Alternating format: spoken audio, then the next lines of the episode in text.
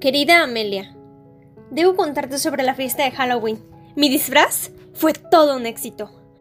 Todos lo elogiaron. El único inconveniente fue que tuve que explicar que no estaba muerta, sino que todavía continuaba volando por los aires.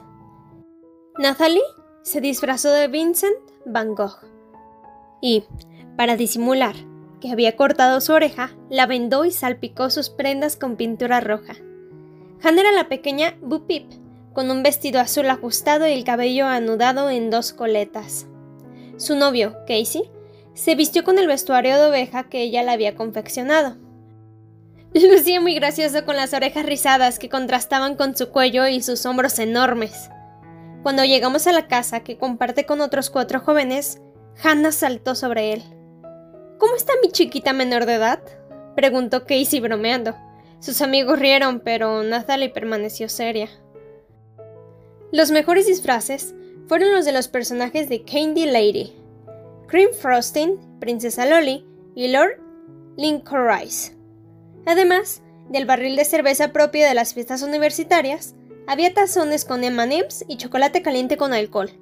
Busqué a entre los invitados, preguntándome si estaría oculto detrás de alguna de las máscaras. Lamentablemente ninguno parecía caminar como él. Para distraerme, decidí participar en el juego de pescar manzanas con la boca. Me y yo solíamos llenar una cubeta con agua y practicar. Siempre fui muy buena jugadora, incluso cuando todavía tenía mis dientes de leche. Comencé a pescarlas junto al joven vestido de Lord Lincoln Rice. La punta de su sombrero chocaba contra mi gorro de aviador. A veces levantábamos la vista al mismo tiempo, y sentía sus desafiantes ojos negros fijos en mí. Finalmente conseguí la manzana y, al levantar la vista, noté que Sky se encontraba allí. Me saludó mientras yo continuaba con la fruta en la boca. Normalmente me hubiera sentido humillada ante una situación similar, pero como estaba disfrazada de ti, me creía valiente e invencible. Di un mordisco a la manzana y le respondí, Vamos a volar. Para ese entonces, ya estaba bastante ebria. Creo que el techo será un estorbo, me dijo Sky. Tomé su mano y la arrastré fuera de la casa. Luego eché a correr. Sky se detuvo en el borde del jardín, pero yo continué avanzando con los brazos bien abiertos en forma de alas. Reía sin cesar, sin preocuparme por nada, porque estaba muy feliz. Al llegar al fin de la calle, sentí que me había alejado de la tierra. Podía observar las copas de los árboles, y las casas que parecían pequeños juguetes. Pronto, la Tierra se convirtió en un lejano mapa. Cuando aterricé, Sky me aguardaba en el jardín. Olvidé decirte que Sky llevaba un disfraz de zombie rockero, con su chaqueta de cuero y marcas negras en el rostro. ¿Cómo ha sido el vuelo? me preguntó. Deberías haber venido, respondí sin aliento. He recorrido casi todo el mundo. ¿Quién era el pirata que estaba contigo? No era un pirata, sino Lord Licorice. ¿Jamás has jugado a Candyland? Creo que pensó que tú eras su dulce.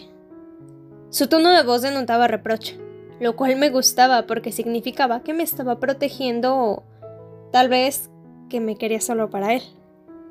Me sonrojé e intenté ocultarlo con mi gorrito de aviador.